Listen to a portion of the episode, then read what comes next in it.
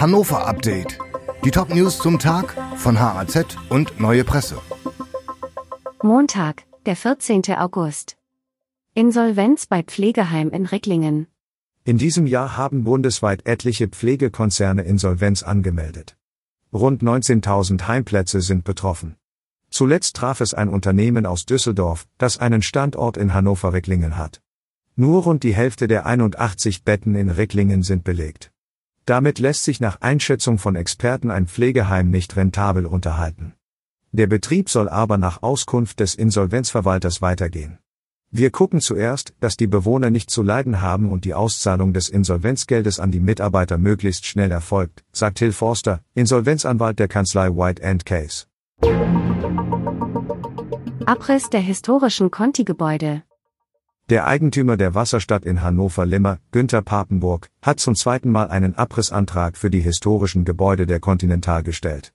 Die Stadt Hannover sieht alle Möglichkeiten ausgeschöpft, die denkmalgeschützten Bauten zu retten. Ziel der Stadt ist nach Aussage von Baudezernent Thomas Vielhaber, dass die Neubauten den industriellen Charakter der historischen Gebäude zum Ausdruck brächten. Die Stadtverwaltung macht nun Druck auf Papenburg. Der Eigentümer solle das Planungsziel und das Nutzungskonzept zeitnah vorlegen.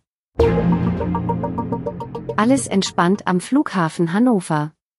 In diesem Jahr läuft es deutlich besser am Flughafen Hannover als noch 2022. Flughafenchef Martin Roll ist mit der Bilanz nach fünf Wochen Sommerferien sehr zufrieden. Im Vergleich zum letzten Jahr konnte der Airport von Januar bis Ende Juli fast 20 Prozent mehr Passagiere als im Vorjahr abfertigen. Damit setze sich ein positiver Trend fort, gerade im touristischen Bereich verzeichne der Flughafen ein deutliches Wachstum, sagt Roll. Auch die Bundespolizei ist zufrieden. Der Sicherheitsdienstleister Securitas hat sein Personal verstärkt. Bislang gab es keine verpassten Flüge wegen zu langer Wartezeit in der Sicherheitskontrolle und keine Massen angestrandetem Gepäck. 1,7 Millionen Besucher beim Maschseefest. Am Sonntagabend ging in Hannover mit dem Maschseefest die größte Seeparty Deutschlands zu Ende. Angesichts des Regenwetters an den 19 Tagen bewertet Tourismuschef Hans Nolte die Zahl von 1,7 Millionen Besuchern als phänomenal. 2022 hatten bei durchweg sonnigem Wetter noch 2,2 Millionen Gäste am See gefeiert. Überschattet wurde das diesjährige Maschseefest von einer Lärmklage, die zum vorzeitigen Abbruch hätte führen können.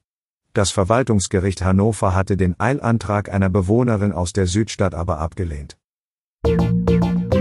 Dieses Hannover-Update wurde maschinell vertont. Der Autor der Texte ist Sönke Lill.